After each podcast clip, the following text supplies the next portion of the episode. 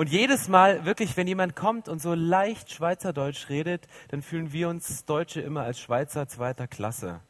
Das ist dann immer frustrierend. Ich weiß, dass ihr es manchmal anders empfindet, wenn wir mit unserem Hochdeutsch kommen. Das klingt immer so oberlehrerhaft. Aber keine Angst, es ist keine Schule, es sind Ferien. Ich bin kein Lehrer, ich mag euch. Das ist kein Ding. Ähm, und ähm, wir haben, ähm, ich bin so begeistert, ähm, in Berlin, das ist ja nun wirklich im Norden und im Osten so weit weg von der Schweiz, aber die Leidenschaft, die in einem, in einem ICF-Movement drinsteckt, das in Berlin zu spüren. Und wenn ihr auf Urlaub kommt, ihr werdet es merken, das ist ein Herz, eine Seele, es ist ein und derselbe Herzschlag. Und ich liebe es, Teil dieses Movements zu sein. Und wie er sagt, ich liebe es genauso auch zu predigen. Und ähm, als, äh, das ist die Kehrseite der Geschichte, die muss ich euch auch noch erzählen. Also er rief mich an und in seinen vorsichtigen, weichen Weichspül-Anfragen, ob ich predigen könnte, war ein Satz, ja mach doch einfach deine beste Message, deine Lieblingsmessage. Und da habe ich gedacht, bevor ich jetzt überlege, was meine beste Message war, da brauche ich eh neun Tage dafür. Sag mir doch einfach das Thema. Ich, ich, mach, ich glieder mich einfach ein, wie es gehört. Schön ordentlich, wie wir Deutschen, Teil der EU. Wir gliedern uns überall ein. Ist alles, alles in Ordnung. Immer linientreu. Und da habe ich gesagt, komm, ich, was, was habt ihr denn? Lost Values, verloren gegangene Werte. Boah, cooles Thema. Und dann Ehrlichkeit. Ich so, ja, mache ich. habe bei mir Spotlight eingegeben, Ehrlichkeit. Habe irgendwie eine Message gefunden habe gesagt, okay, nee, ich mache Ehrlichkeit. Dann setze ich mich letzte Woche hin und gucke mir diese Predigt genau an und denke, das hat nichts mit Ehrlichkeit zu tun. Da kam einmal das Wort Ehrlichkeit vor, deswegen hat mir das mein Computer ausgespuckt. Und trotzdem tat es mir extrem gut, mich mit diesem Thema zu beschäftigen. Und Gott hat mich bei der Vorbereitung überführt von verschiedenen Dingen. Ich musste Action Steps gehen, um heute hier zu stehen, um euch diese Message zu bringen zum Thema Ehrlichkeit. Und jetzt mal ganz ehrlich, wir sind ja unter uns, jede gute ICF-Predigt fängt mit einem Witz an. Aber ich muss auch ehrlich sein, ich kann keine Witze erzählen. Also bei uns, wenn, wenn ich sage, ich erzähle einen Witz, dann lachen alle Leute. Wenn ich ihn dann erzählt habe, erzähle Witz, lacht wieder keiner. Und aus dem Grund, ähm, weil ich, entweder liegt es an meinem speziellen Humor, weil ein Witz, den ich erzählen würde, der würde folgendermaßen aussehen. Kurz und knackig. Ein Cowboy kommt zum Friseur, kommt raus, Pony weg. Ja, also Berliner lachen bei so Witzen auch dreimal. Weißt du, das erste Mal, wenn sie ihn hören, aus Höflichkeit. Wie nennt ihr den Pony? In Stegfranzen? Stellfranzen, ja, wir es gelernt. Also die Berliner lachen dreimal Witz. Das erste Mal, wenn du erzählst, zweite Mal, wenn sie ihn erklärt bekommen und das dritte Mal, wenn sie ihn verstanden haben. Aber mir hat gerade draußen einer am Tisch erzählt, wieso, ihr kommt ja, ihr wohnt ja, seid ihr nicht Berner, ne? Wieso darf man Freitag Bernern keinen Witz erzählen? weil sie dann Sonntag im Gottesdienst lachen. Entschuldigung. Das war einer von hier, einer von euch. Wirklich. Will ich nie erzählen. Will ich nie erzählen. Das ist zu heikel. Also, Lost Values, Thema Ehrlichkeit. Ich habe mir den Kopf zerbrochen zu diesem Thema, was kannst du zu Ehrlichkeit bringen? Und dann habe ich mal wirklich so quer gedacht und habe überlegt, dass eigentlich das ganze Dilemma der Menschheitsgeschichte, mit Unehrlichkeit anfing, mit einer Lüge anfing. Als damals Satan in Form einer Schlange Adam und Eva verführte, hat er so eine, so eine Halbwahrheit auf den Tisch gebracht, fing er an, unehrlich die, sie um den, um den ähm, zu verführen irgendwie. Und dann die normale Reaktion von Adam und Eva war wiederum Unehrlichkeit. Sie konnten Gott gegenüber nicht mehr ehrlich begegnen. Gott sagt nach dem Sündenfall, wo seid ihr, was habt ihr gemacht? Und sie, ja, hier sind wir, aber nichts ist passiert. Weißt du, so, up. Weißt du, voll Schamesrote im Gesicht. Sie realisieren, dass irgendwas passiert ist, aber sie reagieren auf diese Lüge wiederum mit Unehrlichkeit. Und ich habe mich gefragt, was wäre, wenn damals Adam und Eva sich entschuldigt hätten bei Gott? wie wäre die Menschheitsgeschichte weitergegangen. Aber so hat sich diese Unehrlichkeit von Anfang der Geschichte hat sich durchgezogen bis heute. Und ich weiß nicht, ob du das erlebst in Beziehungen vielleicht, die von Unehrlichkeit, von Betrug, von Nicht-Ehrlichkeit durchzogen ist. Vielleicht bist du in einem Umfeld, wo dein Arbeitgeber nicht ehrlich zu dir ist. Oder du bist Arbeitgeber und du merkst, deine ganzen Angestellten, die mauscheln irgendwie. Und es ist so eine Atmosphäre, wo du sagst, es fühlt sich nicht gut an. Und Unehrlichkeit hat immer Folgen über Generationen. Du spürst das Generationen später. Ich kenne das aus meiner eigenen Geschichte. Ich bin so richtig, ich bin richtiger Ossi. Also in Deutschland ist das ein Schimpfwort. Wirklich, wenn du aus dem Osten kommst, du bist ein Modeopfer, weißt du, es gab nichts Vernünftiges anzuziehen und ich bin so richtig in der DDR groß geworden. So Süd, 80 Kilometer südöstlich von Dresden, wer so ein bisschen Geografie auskennt, das ist das Dreiländereck Polen, Tschechien. Und es war wirklich, böse Zungen behaupten, es ist Dunkeldeutschland, weil es wirklich das Licht aus. Und das war dieses DDR-System, wo du wo du gebrieft wurdest, für den Staat zu leben, dem Staat zu schwören, dass du ihm dienst, dem Staat Versprechen abzugeben, dem Staat gegenüber loyal zu sein. Und du würdest in der Schule, wurdest du mit dieser kommunistischen Diktaturpolitik infiltriert. Das, das, das war, war, war krass. Und ich habe gemerkt, dass ich in diesem System aufgewachsen bin und in der Schule wusste ich immer die richtigen Antworten zu geben. Es gab einfach, das hieß Staatsbürgerkunde als guter DDR-Staatsbürger musstest du kundig sein und hast die richtigen Fragen beantwortet. Und ich hatte immer Einsen. Ich wusste immer, was ich in welchem Moment wie zu antworten hatte. Auf der anderen Seite bin ich in einem christlichen Elternhaus aufgewachsen, in einer Gemeinde, gut erzogen, so vom Kinderexpress an, alles durchgemacht und so. Und auch da wusste ich am Sonntag immer die Antworten. Wer wurde aus dem Korb im Schilf gezogen? Brr.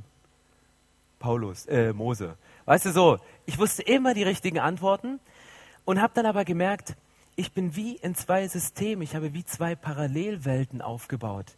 Hier kenne ich die Wahrheit und irgendwie war die Wahrheit in sich auch schlüssig, wenn auch nicht immer so schön. Und auch hier war die Wahrheit ein Stück weit schlüssig und ich wusste auch in der Gemeinde, wie ich wann was zu antworten habe und was richtig ist und was der Lehrer und der Pastor mal hören wollte. Aber das Ganze diese Wahrheit und diese Wahrheit waren nicht miteinander vereinbar und sie gingen quasi auf Kosten meiner eigenen Ehrlichkeit. Ich war unehrlich zu mir selbst. Ich habe gemerkt, dass ich Kompromisse eingegangen bin. Und ich habe diese Geschichte, habe ich vor Jahren erst in der Seelsorge aufgearbeitet, weil immer wieder Leute zu mir kamen und haben gesagt, du bist zwar ein Leiter, aber ich weiß nie, wo ich bei dir ran, dran bin. Mal redest du so und wenn ich dich um Rat frage, sagst du mir das und dann kommt der Nächste und bittet dich um Rat und du sagst genau das Gegenteil. Und dann denke ich, das ist die Wahrheit und er denkt, das ist die Wahrheit. Dann unterhalten wir uns und denken, wir haben Wahrheitskonflikt. Was ist denn jetzt ehrlich, was ist unehrlich? Und Leute fingen an, mir Unehrlichkeit zu unterstellen, zu Recht, weil ich nicht wusste, was ist jetzt richtig und wie verhalte ich mich. Und ich habe gemerkt, dieses, meine Erziehung, meine Prägung aufzuarbeiten, hatte ganz viel mit mir zu tun, mir gegenüber unehrlich zu sein und selber Standpunkte zu finden und mir eine Meinung zu bilden, um eine Antwort zu geben. Von daher muss ich euch heute leider enttäuschen, wenn ihr heute gekommen seid und habt gesagt, wir wollen so eine einfache Antwort.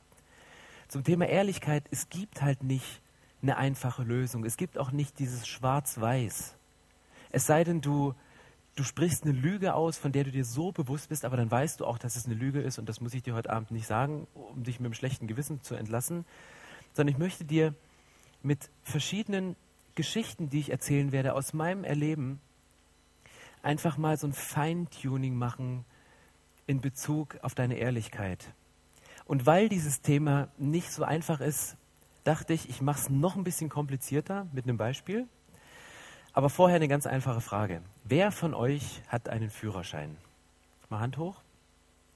Doch eine ganze Menge. Wer von euch äh, hat ein Auto? Wer von euch hat keinen Führerschein und hat ein Auto? Wer von euch hat keinen Führerschein, ist schon mal Auto gefahren? Aha. Die sind alle aus der Band. Geil. Führen durch Vorbild. Nein, also mit dem Vorwissen, ihr habt einen Führerschein, ihr seid Auto gefahren, ihr müsstet euch jetzt Experten sein von dem, was ich jetzt erkläre. Weiß jemand von euch, was das ist? Also einer sollte es wissen, danke. Vielen Dank fürs Sponsoring heute Abend. Das ist ein Kraftstofffilter. Und ich möchte euch heute Abend vier verschiedene Filter vorstellen, um so Wahrheitsfilter über unser Leben zu legen, weil wie gesagt, es ist nicht so einfach, diese platte Lüge, sondern die Art und Weise, wie du mit Wahrheit umgehst, ist dehnbar. Und Ehrlichkeit, ich habe ähm, in, in meiner Ohnmacht, über was ich predigen soll, ähm, habe ich dann angefangen, Leute zu fragen, was haltet ihr zum Thema Ehrlichkeit? Und alle fingen an, mir über Lügen zu erzählen, Lügengeschichten. Und da habe ich gedacht, nein, das kann es nicht sein, weil Lüge, das Gegenteil von Lüge ist ja Wahrheit. Das Gegenteil von Ehrlichkeit ist ja Unehrlichkeit. Und dann habe ich überlegt, dass Ehrlichkeit eigentlich der Wert ist, wo du dich entscheidest, wie du mit Wahrheit umgehst. Ob Wahrheit für dich ein dehnbarer Begriff ist, ob du dazu neigst, Dinge schön zu reden, Dinge zu übertreiben. Willkommen in der Welt der ICF-Pastoren. Wie groß ist ICF Berlin? Boah, dreieinhalb Millionen, aber es kommen nicht alle zum Gottesdienst. Weißt du, so, das ist, ja, ist so. Ähm, oder auf der anderen Seite aus einer Angst heraus, manchmal auch eine Notlüge ähm, loszuwerden oder auch aus, einer, aus einem Minderwert Dinge so darzustellen, dass sie so ein bisschen Wahrheit sind, aber auch so ein bisschen schön geredet. Von daher, Filter Nummer eins ist ein, ein Kraftstofffilter und dieser Filter in Kombination mit diesem, und wer weiß von euch, was es ist? Ein Luftfilter. Diese beiden sind hochexplosiv, weil um eine Zündung im Motor zu bekommen, brauchst du Kraftstoff und du brauchst Luft. Und wenn das, was durch diese beiden Dinge gefiltert wird in dem Motor, dann gibt es eine krasse Explosion und die Maschine, die rennt, was das Zeug hält. Und vielleicht ist das für dich heute Abend dran. Vielleicht macht Gott mit dir einen Feintuning in deinem Leben. Dass er sagt, du bist ein explosiver Mann, du bist eine explosive Frau. Aber es gibt Filter, die so ein bisschen verstopft sind. Und ich bin vor, ähm, vor zwei Jahren mit unserem Auto nachdem ich es sechs Jahre hatte, in die Werkstatt gefahren und habe gesagt, das Auto zieht nicht mehr so richtig. Und der in der Werkstatt, der hat die Hände über den Kopf zusammengeschlagen, hat diesen Luftfilter rausgeholt und hat gesagt, kein Wunder. Ihr glaubt nicht, was der aus diesem Filter rausgeholt hat. Haare von Mardern, Blätter, Spinnen, also alles Mögliche. Und vielleicht holt Gott durch die Geschichten, die ich heute erzählen werde, durch viele Details vielleicht einzelne Dinge raus und sagt, ich möchte, dass du hochexplosiv wirst für mich und deswegen setze ich an diesem Kraftstoff oder an dem Luftfilter an. Wer von euch, das hat vielleicht schon mal jemand gesehen. Was ist das? Ölfilter? Und was für Öl filtert der? Getriebe oder Motoröl? Motorenöl. Deswegen riechen die auch immer so gut. Das habe ich auch im Osten gelernt. Weißt du, zu schnüffeln. Du, wir hatten ja nichts. Wir hatten ja nichts. Also dann hast du so einen Kleber, der hieß Duosan. Hast du so, oh, deswegen, also wenn ich ein bisschen müde werde, dann, dann hebt mal bitte die Hand und sagt, schnüffel nochmal an dem Ölfilter. Also dieser Ölfilter ist für die Schmierung des, des Motors zuständig. Ähm, und dieses Teil, also nicht jedes Auto hat es, das ist ein Innenraumfilter von der Klimaanlage. Und der filtert, dass so kleine Bakterien oder irgendwelche Sachen nicht in den Innenraum kommen und die Insassen wirklich auch eine gute Zeit im Auto haben.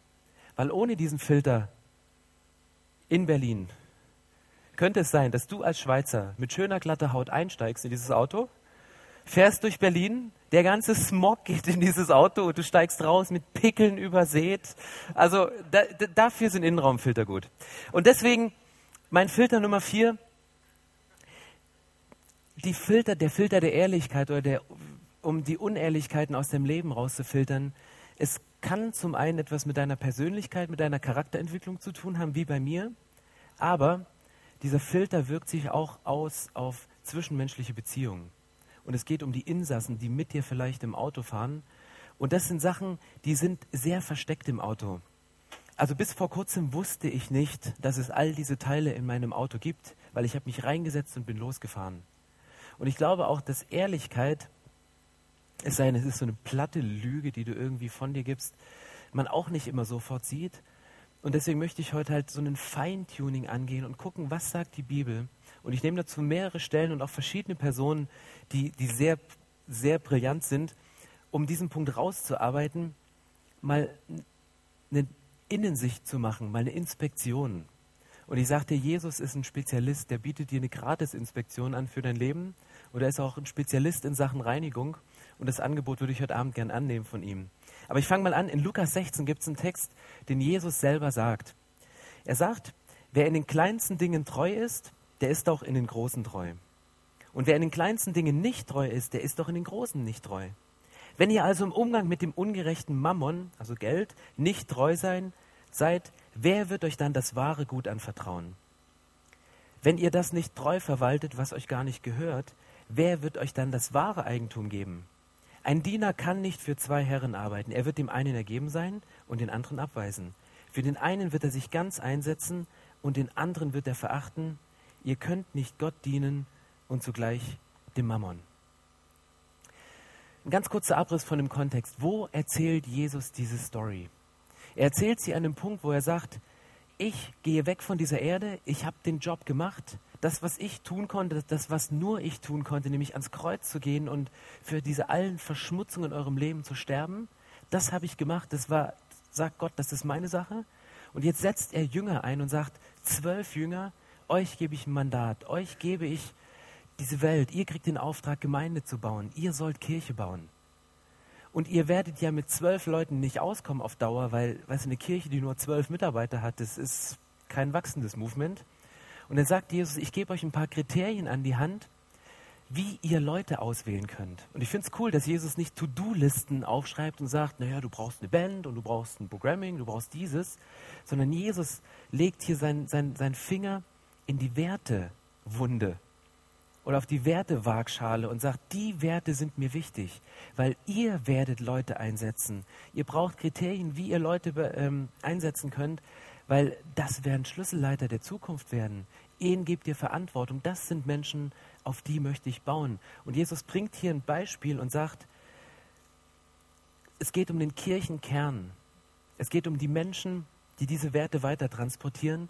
Und dann holt er so ein paar göttliche Rekrutierungsideen raus. Und das Erste, was er sagt, sucht nach Leuten, die bereits im Kleinen ehrlich und vertrauenswürdig sind. Zweitens, sucht nach Leuten, die mit Geld ehrlich umgehen. Denn wenn sie das können, dann werden sie auch mit Menschen sorgfältig umgehen. Dann meidet die Menschen, die mit dem Eigentum von anderen schlampig umgehen. Und findet die Leute raus, die sich nicht mit halben Sachen zufrieden geben. Und das ist mein erster Filter, wenn ich durch diese vier Punkte zugehe. Das ist der Kraftstofffilter. Der Kraftstofffilter und der den Kraftstoff Diesel oder Benzin, keine Ahnung, brauchen wir wahrscheinlich bei beiden, durchfiltert auf, auf Dinge, die da nicht reingehören und Rückstände hier drin lagert, dass wirklich nur das, was letzten Endes die, die Entzündung bringt, wirklich durchkommt. Und diese Sachen im Kleinen,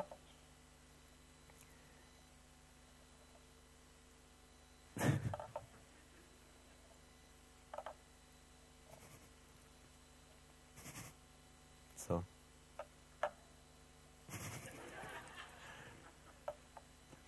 Machen mal, zu wem es rollt, für den ist dieser Punkt. Ähm, der erste Punkt ist, weißt du, seid ehrlich in kleinen Dingen. Und das ist ein Punkt, den spricht Jesus hier in diesem Text an. Und es ist eine extreme Herausforderung. Weil wir sind oft an dem Punkt und sagen, wenn ich dann mal den Führungsposten habe, wenn ich dann mal eine Leitung im ICF habe, wenn ich denn mal eine Familie habe, wenn ich denn mal einen Partner habe, ja, dann werde ich auch ehrlich sein. Aber jetzt kann ich das Leben nochmal richtig schön ausnutzen. Jetzt im Kleinen kommt es nicht drauf an. Und Jesus legt hier so einen Wert drauf, guckt, wie die Leute im Kleinen mit umgehen und bringt das Beispiel von Geld. Und wisst ihr, was ich mache? Und ich kann heute offen reden, weil ich bin nicht in Berlin. Wenn ich Leiter raussuche bei uns in der Kirche, wir machen nicht einen Tryout, einen Leiter-Tryout und wir machen auch nicht so ein Assessment Center, wo die Leute ähm, irgendwelche Blätter ankreuzen, um dann zu sagen, ja, du bist ein guter Leiter. Wisst ihr, was ich immer mache? Vielleicht ein bisschen hinterhältig. Wenn ich einen potenziellen Leiter sehe, ich leihe ihm Geld. Ich gebe ihm für irgendwas Geld, weil es, in Berlin braucht immer irgendjemand Geld, von daher das funktioniert. Und ob das eine Currywurst ist oder ein Bier oder eine, Rech eine Autorechnung, irgendwas. Ich leihe denen das Geld und dann gucke ich, wie geht er damit um. Und es ist biblisch, das macht Jesus genau. Er sagt, guckt die Leute, wie sie mit Geld umgehen. Was machen sie damit? Sind sie ehrlich im Umgang mit Geld oder nicht? Und das ist für mich ein Kriterium, um Leiter bei uns rauszufinden. Und ich habe das an meinem eigenen Sohn getestet. Mein Sohn ist zehn und er liebt Süßigkeiten und es ist so ein kleiner Geschäftsmann. Und wir haben so einen Süßigkeitenautomat, wir nennen ihn Mars-Automat im ICF. Der steht direkt am Eingang, wo all die gesunden Sachen drin sind, die gut sind für deine Zähne, wenn du täglich zwei davon isst, so Mars, Bounty, Snickers, alles drin. Und er so, boah, kann ich das machen? Er hat gesagt, gut, du kriegst ein Budget, kauf ein, verkaufe wieder und dann kaufst du wieder neu von dem Gewinn, den du machst. Und das Problem war, es war nie Gewinn da. Und die Leute haben gekauft wie die Wilden.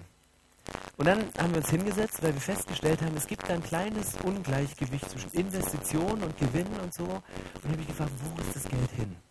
Und dann haben wir über diesen Punkt gesprochen und ich habe mit ihm wirklich von Vater zu Sohn sehr ernstlich geredet und gesagt, du, das ist, das ist eine kleine Aufgabe. Und ich weiß, ich weiß wie groß die Versuchung ist in diesen kleinen Dingen mein Wissen, mein Wissen was abzuzweigen oder meine, oder meine selber, selber zu essen in dem Moment. Aber wenn, aber du was Größeres anvertrauen bekommen möchtest, dann sei, sei ehrlich, sei, sei ehrlich mit diesem Maßautomaten. Und das war ein Punkt nach diesem ganzen Gespräch, wo er gecheckt hat, hey, ich muss hier auf den Cent genau abrechnen. Und er hat es seitdem so vorbildlich gemacht, angefangen Bücher zu führen, dass er letzten Sonntag am ICF Berlin einen Kinderkirchenkiosk geöffnet hat.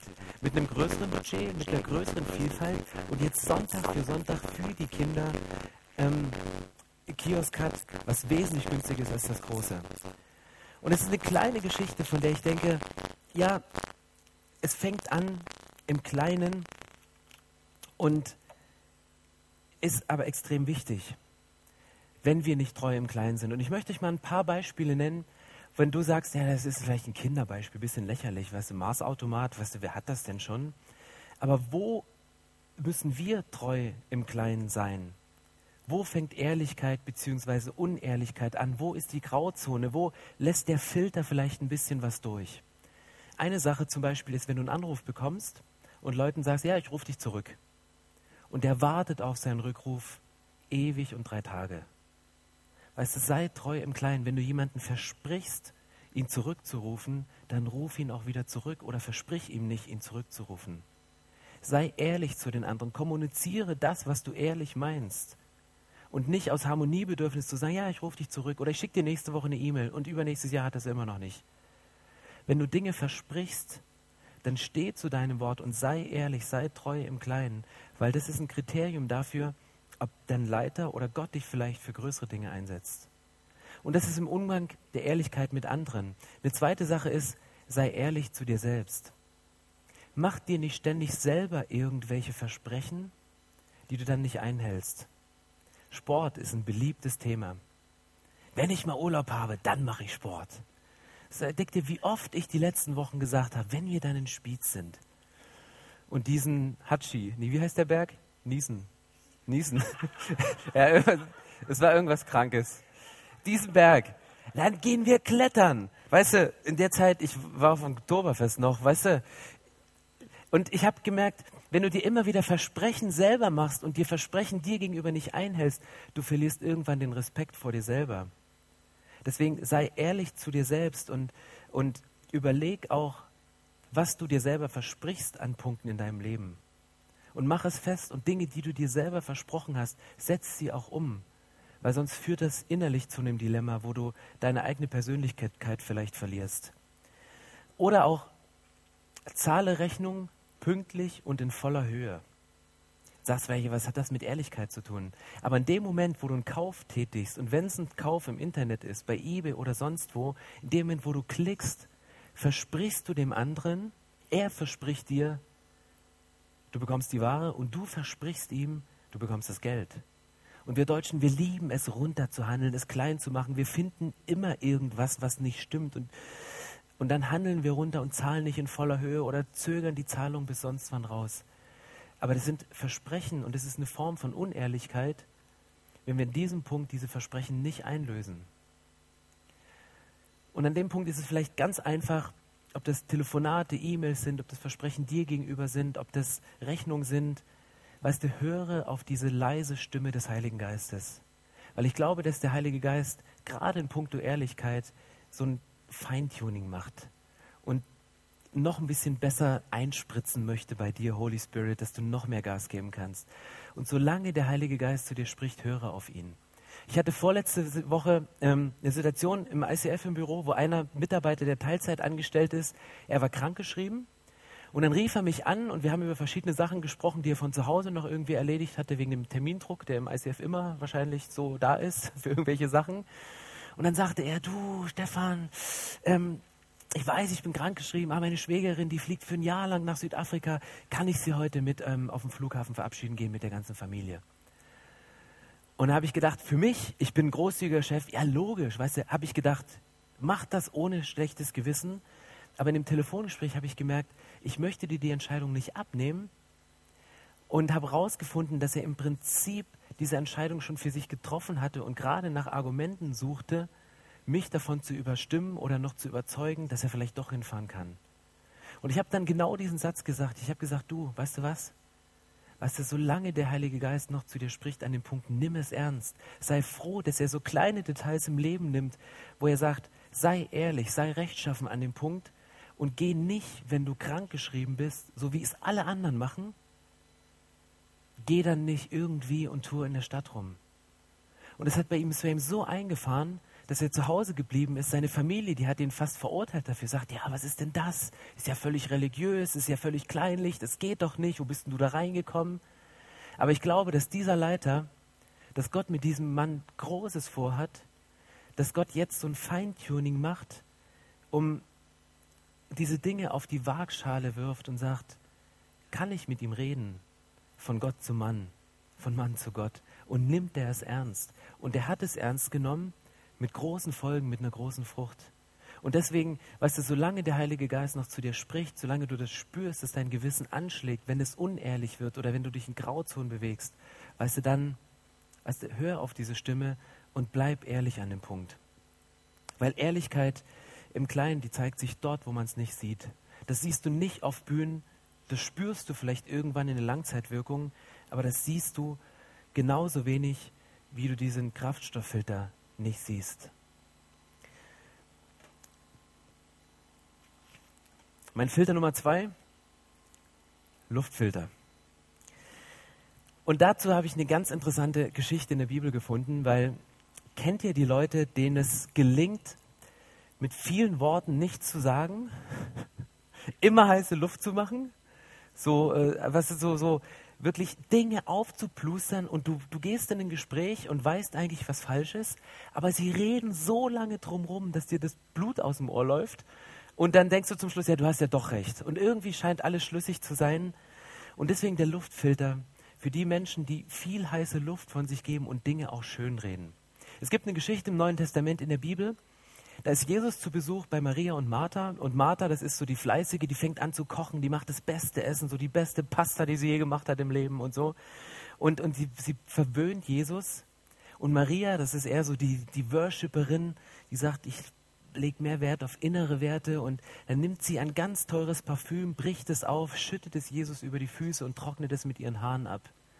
Und auf einmal gibt es eine Riesendiskussion im Hintergrund und die Jünger fangen an zu diskutieren und sagen, wie kann man nur 300 Denare Jesus auf die Füße verschütten? Das riecht man doch eh nicht mehr, wenn er 300 Meter rausgelaufen ist und alles wieder von Staub weg ist. Wie kann man nur? Das Geld wäre doch viel besser investiert, wenn man es in die Armen investiert und Waisenhäuser baut und irgendwelche krassen Sachen macht. Und es klingt so fromm, es klingt so, so aufgebaut, es klingt so richtig, dass man denkt, ja, logisch ist das richtig. Und dann habe ich in dieser Geschichte einen Satz gelesen und festgestellt, wer eigentlich Hauptwortführer in dieser Diskussion war, dass dieses Geld sinnlos investiert ist in Jesus, dass es viel besser hätte in Arme investiert sein sollen. Der Hauptführer dieser Diskussion war kein anderer als Judas. Judas, der am Ende seines Lebens Jesus für 30 Silberlinge verraten hat. Und in diesem Text steht in Johannes 12, Vers 6, steht mitten in der Geschichte ein Vers, der mir die Augen geöffnet hat zum Thema Ehrlichkeit. Da steht, Judas, er sagte das nicht etwa, weil ihm die Armen am Herzen lagen, sondern weil er ein Dieb war. Er verwaltete die gemeinsame Kasse und entwendete immer wieder etwas von dem, was hineingelegt wurde. Krass, oder? Judas, wir denken immer, Du machst mal den einen großen Fehler am Ende deines Lebens. Du gehst Unehrlichkeit mal so auf den Leim, dass es die ganze Welt sieht. Du machst diesen großen Fehler wie Judas und verkaufst Jesus für 30 Silberlinge. Aber ich glaube, dieser große Fehler, der kommt nicht von, von einem Mal. Das wäre, als wenn dieser Filter wegsprengt in deinem Auto. Sondern was hier passiert ist, Judas, es war ein Lebensstil. Er verwaltete die gemeinsame Kasse und nahm immer wieder etwas beiseite. Über Jahre, über die ganze Zeit, wo er dabei war. Und alles, was er verbal, was sehr fromm klingt, was sehr gut klingt, war eigentlich nur aufgebauscht, um das Eigentliche, was innerlich in ihm im Argen lag, zu vertuschen und um es klein zu machen. Und deswegen höre ich sehr genau hin, wenn ich mit Menschen diskutiere, die anfangen zu diskutieren, Dinge aus der Welt schaffen zu wollen, ihre Wahrheit über eine Sache bringen. Ich höre genauer hin und frage oft mittlerweile mutiger als früher nach, ob vielleicht sich in dem Filter irgendwas verklemmt hat, ob vielleicht irgendetwas im Argen liegt, ganz tief in den drin, wo Jesus mal ran kann, um diesen Filter auszuwechseln oder mal zu reinigen. Ich habe selber so eine, so eine Judas-Geschichte. Also ich habe Jesus nicht verraten, manchmal verleugnet, im Osten stärker als jetzt.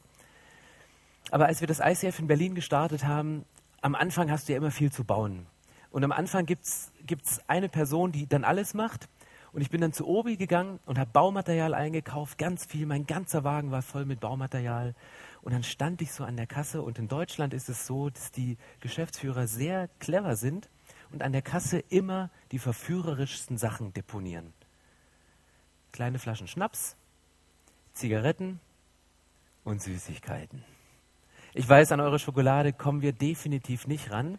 Aber ich stand da an dieser Kasse mit meinem Einkaufswagen voll mit Holz, mit Eisenwinkeln und dann lagen sie da. Malteser. Diese kleinen süßen Dinger, meine Lieblingschokris. Das, das, ah. Und ich hatte so einen Hunger.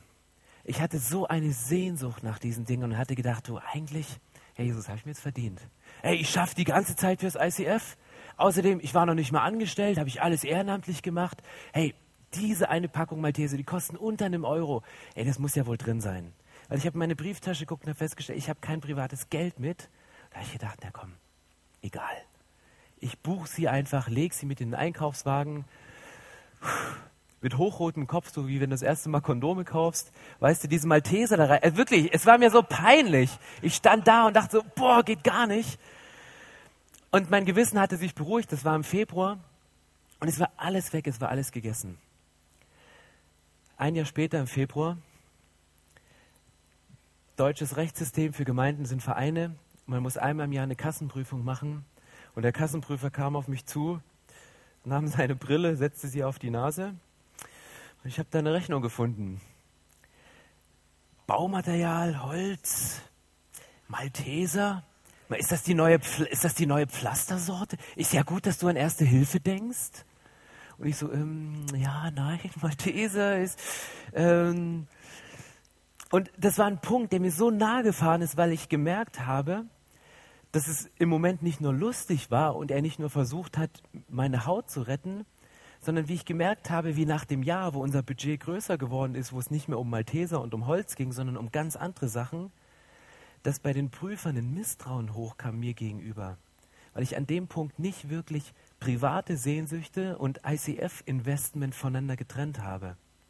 Und das war ein Punkt, wo ich dachte, ich muss ehrlich werden an dem Punkt, ich muss treu sein im Kleinen und ich will diesen Filter, will ich einbauen in meinem Leben, dass diese Dinge nicht passieren, dass nicht mal der Staat kommt und das ICF Berlin dicht macht, weil es dann mal nicht mehr Malteser sind, sondern irgendwie einen Dienstwagen oder eine Rechnung oder sonst was, die irgendwie nicht sauber läuft. Und das ist ein Punkt, wo ich gesagt habe, da möchte ich sowas von ehrlich sein als Leiter, um ein Vorbild zu sein, um nicht einen Angriffspunkt zu setzen für irgendwelche Kriterien nach außen. Und deswegen, Jesus sagt, guckt auf Leute, sind sie im Kleinen treu, wie gehen sie mit Geld um? Filter Nummer drei.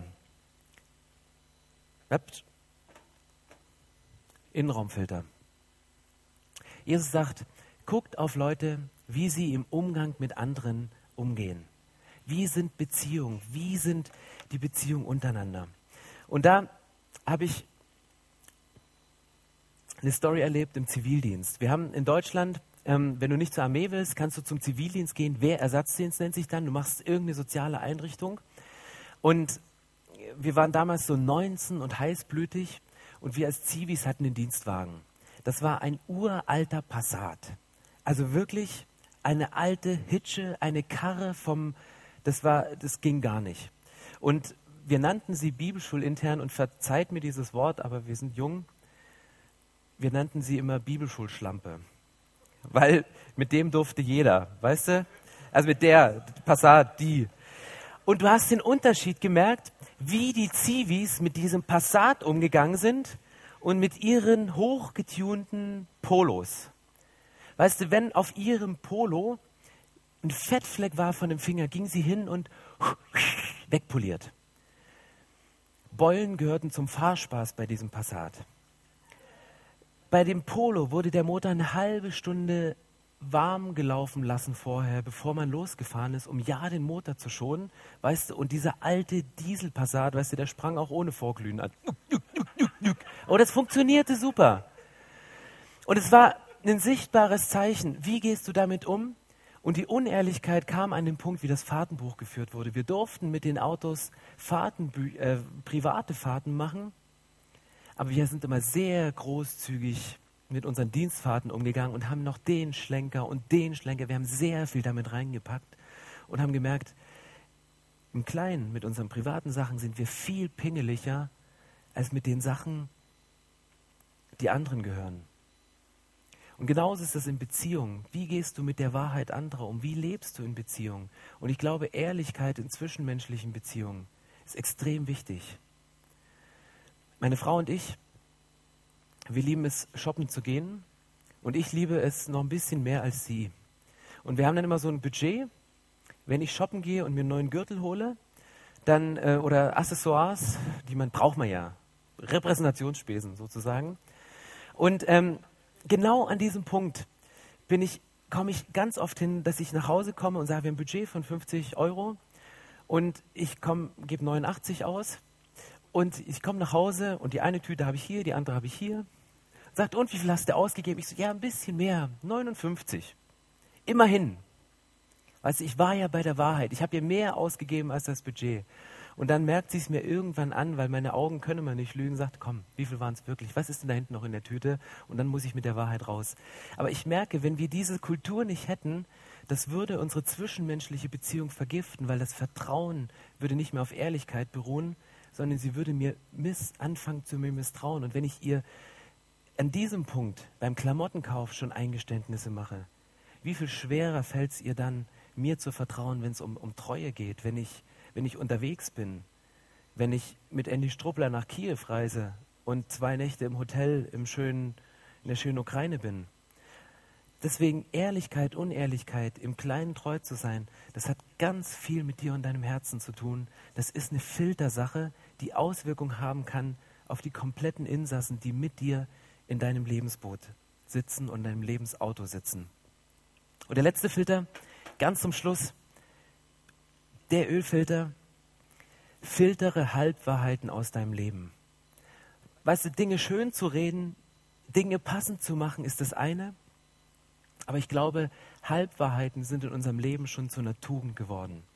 Und ich habe dazu eine Geschichte in der Bibel gefunden und die fand ich echt krass, weil ich hätte diese Geschichte von jedem Mann erwartet, aber nicht von diesem Mann. Weil dieser Mann, der dieser Halbwahrheit auf den Leim gegangen ist, der wird in jedem Stammbaum von Jesus genannt. Immer wenn der Stammbaum von Jesus erzählt wird, kommt Abraham drin vor. Und Abraham war so, dass er von Gott eine Verheißung bekommen hat, verlasse dein Land und ich schenke dir ein großes Land, geh nach Ägypten. Und Abraham nimmt diesen, nimmt diesen Auftrag wahr und er geht nach Ägypten und während sie so nach Ägypten reinziehen, guckt er sich so seine Frau an und denkt, boah Sarah, du bist ja eine richtige Schnecke.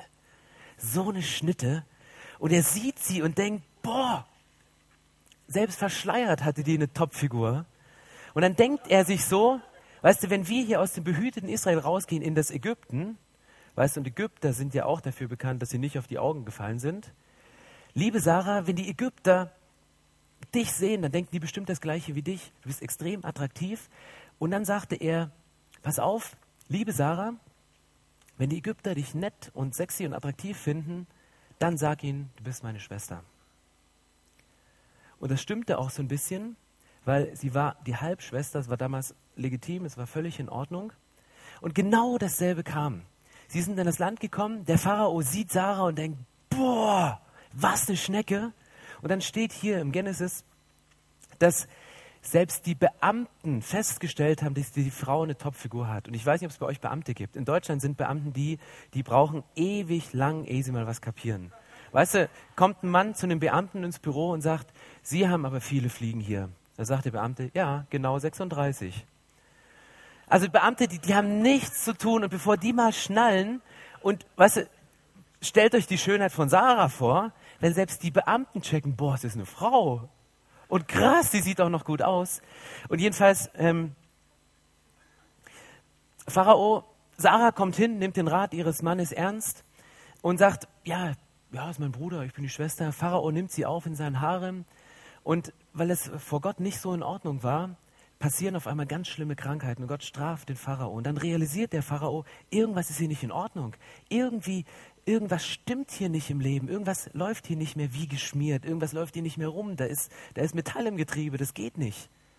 Und geht dann zu Abraham hin und sagt, sag mal, was stimmt hier nicht? Ist was nicht in Ordnung? Und dann sagt er kleinlaut, ja, du, ähm, ich habe dir nur die halbe Wahrheit gesagt.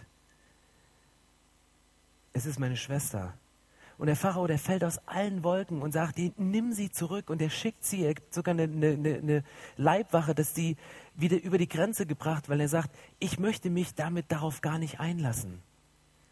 Und das heißt, Halbwahrheiten sind dann eine Lüge, wenn du die halbe Wahrheit so darstellst und so formulierst, als wäre es die ganze Wahrheit. Und das fällt uns manchmal so leicht, gerade uns Männern, den Teil zu nehmen, der für uns stimmt und ihn so zu erklären und ihn so zu deklarieren, als wäre es die ganze Wahrheit. Und den Rest lassen wir schön weg. Und es stimmte hier auch in diesem Moment so ein bisschen, aber er machte genau den Fehler und er hat diese Halbwahrheit nicht aus dem Leben gefiltert und er bringt damit ein ganzes Volk ins Verderben. Er schadet damit sogar anderen Menschen. Und ich habe gedacht, wenn mir sowas passieren würde, dass mir ein Pharao, also ein Nicht-Christ, meine Werte spiegelt und sagt, ey, das ist doch eigentlich nicht in Ordnung, das sind doch eure Werte, das hat euer Gott euch doch gesagt, das geht doch gar nicht. Ich glaube, das würde bei mir so einfahren, dass ich diesen Fehler nicht noch einmal mache. Was passiert hier? Monate, Wochen, Jahre später, keine Ahnung, macht Abraham genau dieselbe Geschichte nochmal. Er kommt hin und gibt Sarah nochmal als seine Schwester aus, als wenn er nichts gelernt hätte aus dieser Situation. Und ich finde es so tröstlich, weil das ein Stück Gottes Charakter offenbart. Weißt du, wenn du sagst, Gott kann mich nicht gebrauchen, weil heute Abend ist mir erstmal bewusst geworden, dass ich Filter habe in meinem Lebenskar und dann ist mir noch bewusst geworden, bah, da gibt es die ein oder andere Verschmutzung. Da hat sich so die ein oder andere Fliege oder verweste Maus in einem einen Filter ver, ver, ver, verfangen. Oder es sind so Metallsplitter vielleicht durchgedrungen und die bringen dann, haben deinen Motor vielleicht zum Stillstand gebracht und einen Kolbenfresser verursacht, dass du momentan in deinem geistlichen Leben stillstehst und nicht weiterkommst. Weißt du, wenn Gott einen Mann wie Abraham gebraucht, dann kann er dein Leben genauso gebrauchen. Und ich möchte dich jetzt einladen, zu einem Gebet einfach mal dein, dein Lebensauto zu scannen. Nicht nur den Innenraum, nicht nur auf Funktionalität überprüfen, ob die Klimaanlage noch schön funktioniert, sondern mal dir von Gott einen Blick tiefer zeigen zu lassen und mal so diese Filter aufzuschrauben und mal so einen Querschnitt von diesen Filtern zu geben. Wie mein Erlebnis das erste Mal in der Werkstatt, als mir der Mann diesen Luftfilter rausholte und ich habe gesagt, das Ding habe ich noch nie gesehen und ich bin erschrocken, was ich da drin verfangen hatte. Und Jesus ist ein Spezialist in Sachen Reinigung. Der ist ans Kreuz gegangen dafür, dass, dass Unehrlichkeit aus unserem Leben absorbiert ist, dass sie rausgefiltert wird aus unserem Leben. Deswegen setzt dir diese Filter ein und du kannst zu Jesus gehen und sagen, Jesus, das ist die Sache, die liegt einfach hier. Und vielleicht sagst du heute, ja, diese eine Sache, ich weiß sie, aber die wusste ich auch vor einem Jahr schon. Da bin ich vor einem Jahr schon zu Face to Face gegangen und habe mit Menschen drüber gebetet. Da bin ich schon in Seelsorge. Es passiert mir immer wieder. Und dieser Filter, der scheint irgendwie nicht zu funktionieren. Und es, es kommt immer wieder in mein Leben. Was der Abraham machte, trotz dieses krassen Erlebnisses, dass sein VIP, sein Nichtchrist ihm das Verhalten gespiegelt hat als ungöttlich, macht denselben Fehler nochmal und Gott vergibt ihm nochmal. Und deswegen möchte ich jetzt gerne beten, dass Gott dir diese Filter zeigt. Ob das die Kombination aus diesen beiden ist, aus dem Kraftstoff und dem Luftfilter, wo du denkst, ich würde so gerne Vollgas geben für Jesus, aber in meinem Motor explodiert nichts mehr, da ist keine Zündung mehr, da ist kein Funken mehr da. Vielleicht hast du deinen Glauben verloren und die Ursache war Unehrlichkeit, mit der du an einem ganz kleinen Punkt in deinem Leben angefangen hast. Weißt du, Jesus möchte den Filter reinigen, vielleicht neu einsetzen, dass du wieder Vollgas geben kannst für Jesus, dass da wieder was explodiert in deinem geistlichen Leben. Vielleicht läuft dein Leben momentan nicht wie geschmiert und du denkst, da gibt es den ein oder anderen Klemmer. Es läuft nicht wirklich gut. Weißt du, für Jesus ist es kein Problem, einen Ölwechsel bei dir zu machen. Dinge abzuschrauben, auszulernen, einen neuen Filter zu nehmen und ihn wieder dran zu schrauben. Dass es wieder geschmiert läuft. Und vielleicht merkst du heute auch, es hat sich Unehrlichkeit eingeschlichen in zwischenmenschlichen Beziehungen dieser Innenraumfilter, der ist nicht mehr das, was er eigentlich sein sollte. Da gibt es Bakterien, die nicht nur mir nicht gut tun, sondern auch meinem Partner, meiner Partnerin oder meinen Kindern oder meinen Freunden, die ich mit durchs Leben fahre. Ich möchte gerne beten, dass Gott die Sachen, die bei dir momentan dran sind, und sei es irgendein kleines Detail, was ich durch eine Geschichte angerissen habe, dass du mit diesem Detail zu Jesus gehst und sagst, Jesus, ich nehme deine Gratisinspektion, ich nehme sie jetzt in Anspruch. Ich möchte, dass du meinen Filter nochmal nimmst und reinigst oder wenn notwendig nochmal neu einsetzt. Und ich möchte dafür beten, dass Gott es dir vor deinem inneren Auge zeigt. Danach wird Zeit sein, dort hinten im Face-to-Face nochmal mit Menschen zu sprechen, ins Gebet zu gehen, diese Sache vor Jesus auszusprechen und die Reinigung von Jesus ernst zu nehmen, dass du wieder Gas geben kannst und dass dein Leben nicht ein Leben ist, was sich anfühlt, wie als wenn du mit angezogener Handbremse fährst.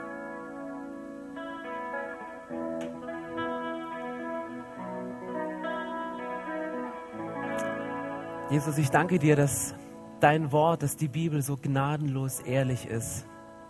Dass du uns manchmal den Spiegel vor Augen hältst durch Bilder wie diese Filter im Auto. Dinge, die wir nicht sehen, die für uns wie selbstverständlich sind in unserem Leben, aber wenn wir genauer drüber nachdenken, die doch Auswirkungen haben auf unseren Fahrspaß, auf die Lebensqualität, auf die Leistungsfähigkeit. Und Jesus, ich möchte jetzt beten, dass du Männern und Frauen, die hier sind, jetzt die Filter nochmal vor Augen hältst und ihnen, ihnen zeigst, wo sich Dinge verfangen haben, die sie daran hindern, explosiv für dich vorwärts zu gehen. Gas zu geben für dich, die Kraft auf die Straße zu bringen, mit einer Leidenschaft, mit einer Liebe, wirklich andere Menschen zu dir zu bringen, zu dir zu fahren. Gott, ich möchte beten, dass sie sehen, welche Dinge es sind, um sie danach im Gebet vor dich zu bringen und deine Gratisinspektion in Anspruch zu nehmen und sich reinigen zu lassen. Jesus, ich möchte beten für diejenigen, deren Motor hängt, die Sand im Getriebe haben, die einen Klemmer im Kolben haben, weil es nicht funktioniert. Gott, dass du nochmal rangehst und, und sagst, ich repariere das, ich mache dich wieder heil, ich mache dich wieder gesund. Auch wenn du glaubst, dass es ein irreparabler Schaden ist. Jesus sagt, ich bin Experte für Menschen, ich bin Experte dafür und ich setze diesen Filter wieder davor, der vielleicht verloren gegangen ist im Laufe der Zeit. Und Jesus, ich möchte bitten für die, die in zwischenmenschlichen Beziehungen Unehrlichkeit erleben, die andere Menschen betrogen haben oder von anderen Menschen betrogen worden sind, wo Lüge in Partnerschaften drin ist, wo keine Ehrlichkeit mehr herrscht, in Bezug auf Finanzen, in Bezug auf andere Menschen, die in diese Partnerschaft eingedrungen sind. Gott, ich bitte dich, dass du diesen Filter wieder davor stellst, dass Menschen, die in diesen Beziehungen nichts zu suchen haben, dass sie rausgehalten werden, dass du sie raushältst. Und Gott, ich bete, dass du diesen Filter erneuerst und einsetzt und wieder frisch reinmachst, dass die Insassen nicht verseucht werden durch, durch Bakterien, die ihnen nicht gut tun. Und ich möchte beten, dass du jetzt wirkst durch dieses nächste Lied, dass du sprichst und dass du uns diese Dinge öffnest, dass du uns Bilder in unseren Kopf gibst, wo wir die Dinge ganz klar, glasklar sehen, um heute hier rauszugehen, sauber, gefiltert voller Kraft und neu aufgefüllt mit deinem Spirit, Jesus.